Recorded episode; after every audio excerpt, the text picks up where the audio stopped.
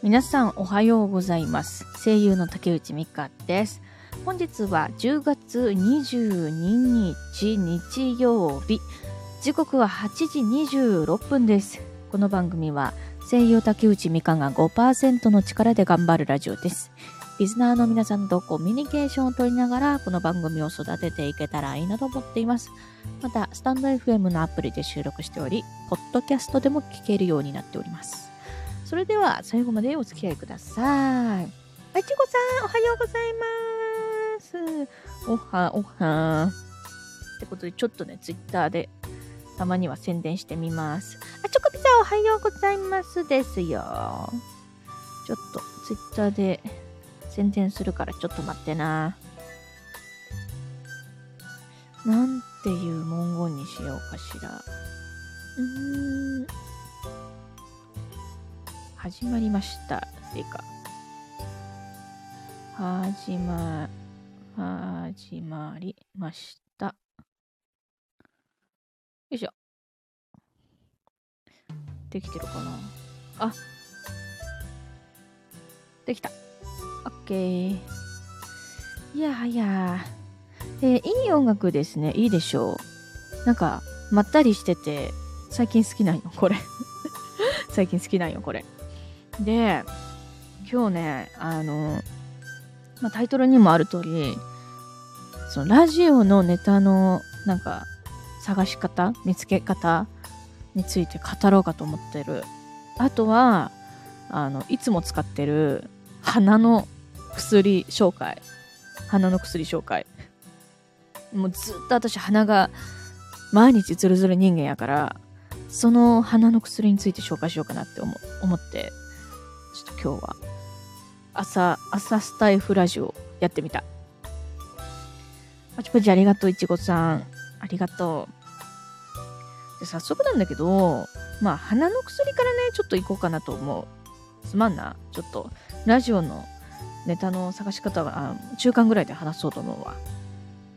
で、まず鼻の薬の紹介なんだけど、えっとね、まず使ってんのが3種類あります。3種類あります。で、一つが、あの、これ、エリザスっていう、なんかね、鼻にプシュってやる薬っていうか、うん、なんか粉末の、なんかスプレーみたいなやつなんだけど、これはね、これは病院でもらったの。え、おやじくん、おはようございます。で、はじめましてです。ゆっくりしてってくださいね。今、あの、声優の私が紹介する鼻の薬紹介のコーナーでした、今は。え、今からそれが始まります。おやじくんさん、ありがとうございます。おやじくんさんはなんて、なんてお呼びすればよろしいんでしょうかえー、どうしよう。親父っていうわけにはいかないよね。さすがに。おい、おやじとか言っちゃいけないよね。もう親父くんでいいか。親父くんと呼びますので、なかあったら言ってください。いやいや、それはちょっとやめてくださいってあったら言ってくださいね。はい。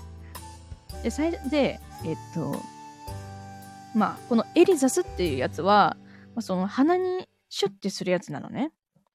呼びやすいようにどうぞありがとうございます。じゃあ、親父くんにします。親父くん来ていただいてありがとうございます。で、まあ、この病院でもらったこのエリザスっていう鼻にシュッてする薬は、これはあのね、結構、収録前、なんか鼻ムズムズするなーっていう時に、もう、すんごい高確率で使ってる。毎日は使わないかな。なんか収録前とか、収録にこれから行くぞっていう時に使う。まあ、鼻がムズムズしてる時ね。してない時は使わないよ。うん。で、これシュッてして、シュッてした後はちょっとムズムズってするんだけど、で、鼻水噛みたいなって時は鼻噛んじゃって、そしたらね、大体治っちゃうの、私。うん。まあ、これは人によると思うけど、私はこれは結構使ってる。で、次に、次なんだけど、次は錠剤です。お薬です。これも病院でもらったんだけど、えっとね、まずね、えっ、と、田辺。田辺っていうお薬です。これもなんかあのね、花粉、花粉かな花粉かなんかずっと鼻水出るって言ったらもあのくれたの。病院の方に。幸いにしてバカみたいに体が強いので、風邪はめったにひかないし、インフルも1回なっただけです。本当に？それめっちゃ羨ましいわ。インフルも1回なっただけっていうことは、人生で1回だけってこと？それはめっちゃやばいな。親父くん。それめっちゃ羨ましい。私もそんな体になりたい。私はマジであのストレスを感じると、すぐに喉に影響しちゃうんですよ。うん。だから、ちょっとね、多分ストレス耐性があんまり低いんだと思うんだけどね。うん。あ、今日のお供はホットコーヒーです。はい。で、この田辺っていうやつと、あと、えー、モンテルカスト錠 CEO っていう薬を使ってて、朝起きたら声が出なかった。え、ちょっと待って。それにめっちゃいいやつあるから、ちょっと、これ、あの、この後紹介するわ。ちょ、待ってて。待ってて。で、それで、えっと、田辺と、えっと、CEO っていうやつは、まあ、本当に花粉がやばい時とか、あの、鼻がなんか最近ずっと出てるみたいな、なんか、なんていうかな。ちょっとひどいわ。って時に使うの。で、田辺はなんか朝食後とか就寝前とかに使うの。で、CEO は就寝前だけなの。で、これはなんかその病院の先生に言われたんだけど、あの、そのどっちが、まあどっちも飲んじゃえば効果はあると思うけど、人によってどっちかだけでもいいっていう人がいるのね。いるって言ってたの。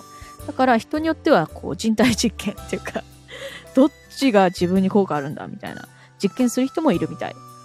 でも私もね、なんかね、人体実験したんだけど、うんとね、多分田辺かな。てか、どっちも効くからどっちも飲んじゃうね。めんどくさいからね。って感じ。これは多分花粉とかにも効くんだと思う。ちょっと忘れちゃった。はい。で、まあ、これが私のもう鼻のお薬なんだけど、これがないと私はもうちょっと、ちょっとあの不安でしょうがないっていう感じでございました。で、そのさっきね、いちごさんが言ってくれた朝起きたら声が出なかったっていうこと、あるよねあるよねで、私はそれに加えて、あの、喉いってみたいな時があるの。で、そういう時は大体あの、一旦歯磨きして、うがいするんだけど、で、それでもなんか、なんか痛い、喉痛いっていう時があるの。で、そういう時、私、おすすめなのが、あの、これはあの、私すっごいもう大好きな龍角散ダイレクト、かっこピーチ味。ま、これがあるんだけど、これをまず喉に直接ぶっかけるの。喉にぶっかけて、むせないように頑張って飲み込むのね。で、その後に、あ、これはあの、うがいした後だよ。うがいして、龍角散ダイレクトを喉にぶっかけて、で、その後マスクをするのね。で、それで30分ぐらい寝るの。そしたら治るの。まあ、私の場合だけど。結構おすすめ、これは。え、それでさ、あの、まあ、よく私、そのラジオで、あの、龍角散ダイレクトを喉にぶっかけるって話をしてるんだけど、それで、本当にこのやり方正しいのかなって思ってちょっと不安になっちゃって、あの、ちょっと、龍角散ダイレクトの公式さんのホームページに行ってちょっと見てみたの。そしたら、あの、本来の使い方は、舌の上に薬を置き、ゆっくり溶かすようにしながら、喉の奥の方に運んでください。喉の奥に入れると、直接入れると、むせることがあります。だそうです。なので、自己責任で あの、むせる、むせますよって言ってますので、うん、私もむせると思うけど、だからちょっとそれ自己責任で頼むわっていう感じ。そういう感じでした、いちごさんちょっとむせ、むせるかもしれんから、それちょっと自己責任で頼むわ。うん。結構おすすめです。私はそれで、なんかね、スーって治っちゃった。まあ、ただ、で、さっき紹介したその、ね、鼻のプシュってやる、あの、スプレーとか、錠剤とかに関しては、本当にあの、耳鼻、耳鼻咽喉科でもらった薬だから、もちろん人によって合う、合わないがあると思う。全然効かねえじゃん、みたいなことがあると思うので、まあ、あの、鼻むずむずなんか悩んでるわーっていう人は、病院に行ってください。うん。病院が一番。まあ、市販でもいいんだけど、市販はね、応急処置がいいと思うよ。うん。本当に、なんていうかさ、その人にとっては、その市販の薬、まあ市販の薬は悪いわけじゃないよ。悪いわけじゃないけど、人によってさ、あ、なんかこの副作用つらみたいな。なんか眠い。なんか、なんか体調悪い。みたいになっちゃうから、あの、本当に副作用がね、結構ね、辛いんですよ。本当に市販の薬は。だから、病院の方がいいよね。時間あるときは病院に行こう。うん。そうですよね。そうよ。そうよ、そうよ。え健康法はバランスよく食うことと運動ですね。あ、それは間違いないね。ま、間違いない。それ間違いない。私みたいにラーメンばっか食べちっちゃダメ。昨日ラーメンとキャラメルチュロスにホイップクリームかけて食べたから そんな食生活はダメねえ。私も気をつけようっと。運動も大事だよ、本当に。なんか、まあ、これもね、あれなんだけどね、その、なんだろうな。落ち込んでる時ってさ、何にもしたくないじゃんで、そういう時にさ、日光浴びろいいぞとか言われても、うるせえよってなるじゃん。だから、待つしかない。寝て、待つしかないんだよな。外に出れる時を。それでちょっとでも外出れる時があったら日光に浴びるとかね。そういう風にしたらね、気分良くなるから。ね。週に1回、ラグビーの OB 戦に出てるんですよ。え、ガチムチ？ごめん、ガチムチとか言っちゃって大丈夫？ガチムチっていう用語使っちゃって大丈夫かな？親父くんじゃムキムキじゃん。ムキムキだ。ラグビーの OB 戦ってすごいですね。え、あれですか？あの、走るタイプ？それとも、あの、ぶつかるタイプ？あの、ありますよね、ポジションが。ポジションありますよね、確か。だって、アイシールド21を、21? 一？時期見てたもんな、私。あれ？それラグビーかな？あ、それアメフトだわ。間違えた。間違えた。アメフトだった、それは。えっ、ー、と、胸板はそこそこ分厚いです。がっつり、えー、コンタクトプレイをします。コンタクトプレイってなんだ？あの、目の合図ってことかなコンタクトプレイ、ちょっと調べていい？コンタクトプレイがわかんない。あ、タックルとか、あ、え、タックルをコンタクトプレイっていうの？それは初めて知ったんだが。あ、ほんとだ。ボディコンタクト。プレ、ボディコンタクトプレイって書いてあった。でもちょっとな、これ Yahoo 知恵袋だからちょっと情報が正しくない、これ。こんなこと言っちゃって大丈夫かな？そうなんだ。いや、それはすごいわ。あ、それはもう、あれですな。元気もりもりですな、それは。それはすごい。週に1回、ぶつかり、ぶつかり、ぶつかり稽古とか言っちゃいけないね。そういうのあんまり。ぶつかり稽古って言っていいの？わかんないけど。すごいな私多分タックルしたら骨折れるわ。うん。そこそこ体重が重いので、波の体格の選手を片腕でぶっ飛ばせますって、それやばいな。やばいな、それ。それはやばくない？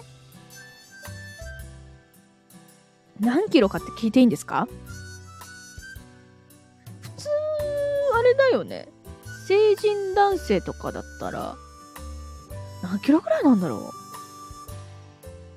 う？50 5キロとか60キロとか、そんぐらいが普通なんかな。えぇ、ー、ちょっと待って。100キロぐらいありますよ。いや、ガチじゃないですか。え、100キロってすごくないですかそれ。なんか、私、イメージなんだけど、なんか100キロを超えるのは才能みたいなのありますよね。でもそれ、あれ、脂肪じゃなくて、筋肉ってことですもんね。筋肉親父くん、筋肉すごいな。じゃあ、あれですね。もう健康そのものですね、親父くんさんは。親父くんさんってなんか変だな。親父くんでいいか。なんかさかなクンさんみたいだね。親父くんさんって言っちゃうとそうだよね。怖い。って感じかな、薬の紹介は。うん、だから、結構ね、その、おすすめなのよ。私の。鼻の薬はこの3種類。で、喉はやっぱり、龍角散ダイレクト。まあ、本当にひどい時はね、病院行くけどね。うん。それは病院行った方がいいわ。って感じでした。えお次はですね、えっ、と、ラジオのネタの探し方について、えーなんですよ。で、これなんで私話そうと思ったかっていうと、まあいいか、最初に結論言っちゃうか。最初に結論は、まず、えっ、と、1、2、3、4、4つあります。4つ。1つ目が自分にとって新しい体験をする。2つ目が本を読む。3つ目が、やべ、ちょっと段ボールに見つかった。え3つ目が人を観察する。通行人とかでも何でもいい。えー、あ、でも3つだった。うん、3つです。なんで映っていったんだ ?3 つですね。うん。でね、まあなんでこの、ね、あの、ネタの探し方をトークしようかって思ったかっていうと、私なんかその、なんだっけな、なんかネットサーフィンしてて、で、その時になんかラジオの、なんか、あの、パーソナリティ養成講座みたいなのが流れてきて、で、それでなんか、その教材の内容の中に、ラジオのネタってどうやって見つければいいのっていう、それをお伝えしますみたいな書いてあって、えみたいな。それは、教わらなくてもいいんじゃない？別にいいんじゃないのとか思っちゃって。ってのがきっかけ。それがきっかけなのよ。じゃあ自分で、あ、私そういえばどうやって見つけてんだろうって思って、ちょっと、なんかね、考えてみたの。で、まあ私のあれで役に立つかわかんないけどね。ちょっとね、話していこうと思うけど、まあまず自分にとって新しい体験をするっていうことなんだけど、あのね、これは、何がいいかって、記憶に残るんですよ、めっちゃ。めっちゃ記憶に残るの。だってさ、私、あの、昨日なんか、コーヒー屋さんに行くっていう話をしたかと思うんだよね。なんか、行ったことのない、なんか個人店の、ちょっと入りにくいコーヒー店に行くみたいな話をしたと思うんだけど、その時ってさ、もうなんか緊張するわけじゃん、最初。なんか大丈夫かなみたいな。で、なんか変な人だったらどうしようみたいな。コーヒー美味しい、まずかったらどうしようみたいな。あーみたいな。ちょっと、ドキドキ。でも行ってみると、あの、全然そんなことない。気さくで優しくて、あ、よかったみたいな体験をすると思うの。うん。でもそれってすっげえ記憶に残ると思うんだよ。まあ、その、なんだろう。あの、直近だったらね、直近だったら残ると思うから、だから、そういう感じで、なんか、あの、なんかメモでもいいし、まあでもメモしなくてもね、記憶に残ると思うの。うん。そういうのはね。ってのが一つ。あと、その、えー本を読むってことに関してなんだけど、まあこれはもう言わなくてもわかるよね。なんかその自分の興味のある、えー分野でももちろんいいし、なんか全然、あの、なんかそこら辺のやつ読んでみみました。みたいなのでも全然いいと思うの。うん。で、それを読んでいく中で、あ、ここは自分にとって面白いポイントだとかって、まあ、やっぱ記憶に残るんですよ。で、なんかこう自分のさ、あの、学んだこととか、なんかいいなって思ったことって、なんかこう、話したいなって思うし、聞いてても、聞いてる側からしても、なんか面白いと思うんだよね、私は。うん。なんかね、その、その人に自分の好きなものとか、興味のあるものとかを話すと、やっぱさ、人間味が出てくるじゃん。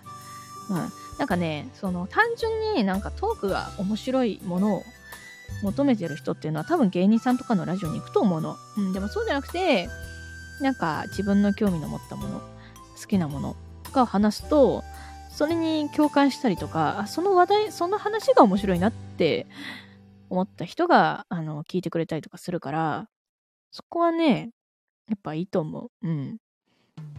感じかな。で、次。人を観察する。なんだけど、これはね、私、らこのスタイフの、を始めてから、結構ほぼ、ほぼ毎日配信してんのよ。えスピーチは頭の中が真っ白になるけど、カラオケしてるときはランナーズハイみたいになってしまうんですよ。あ、そうなんだ。でもカラオケ楽しいよね。わかる。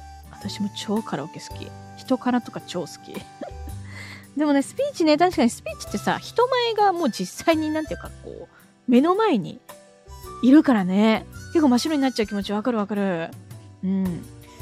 でもね、私は結構あの、実は演劇とかが好きだから、てか実際やってたし、人前に出るのが気持ちいいってなるタイプだから あんまり真っ白になるってことは私はないんだけど、だからその状況を多分、楽しいと思えるかどうかとか、あとは、このスピーチの内容をもうとにかく伝えたくて仕方ないんだみたいな時は結構ね、真っ白にならないよ。うん。えー、これなんて、なんて読むの？玉、玉木浩二か。玉木浩二の本人映像を流しながら歌って、なりきるんです。ああ、なりきりね。ああ、なりきり気持ちいいよな。わかるわかる。私もあの アニあの歌手のリサさんいるけど、リサさんになりきって歌うもん。うん。気持ちいいよな。それ。私もよくやる。でね、まあ、その、あれなのよ。そう人間観察なんだけどね。スタイフのライブを始めてから結構やってんだけど、やっぱね、人っておもろいんよ。人はめっちゃおもろい。うん、なんか、うんとね、まあその、何かネタないかなって思って、まあ人を観察してると、やっぱね、全然違う。ただぼーっと歩いてるだけじゃ気づけないような面白さとかがわかるの。え、例えばだけどね、例えば私が最近 見つけた面白い人は、なんかすごい、あのおじいちゃん、おじいちゃんが歩いてたの。で、それで杖をついてたのね、杖。で、結構ちょっともう歩くのゆっくりって感じで、ほんとゆっくりなのよ。で、あれで、アイコンをこの間練習試合の写真に変えてみました。こんな感じでラグビーやってます。すごいね。親父くん。すごいね。やるぜみたいな感じだね。ラグビーが好きなんだね。すごいラグビーが好きってすごい伝わってきます。私に、私にあの 私にラグビーをやってることを伝えたいんだなってすごい熱量伝わってくるよ。うん。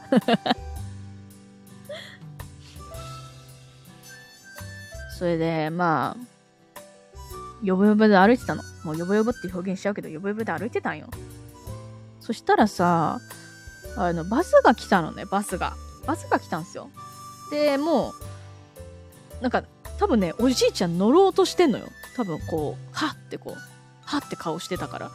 でも、そのスピードじゃバス停までちょっと間に合わんぜっってちょっと思って、私ちょっとドキドキしてた。大丈夫？間に合うの？って思ってたんだけど、よぼよぼでついてるおじいちゃんがめっちゃ高速で歩き出したの。えー、みたいな。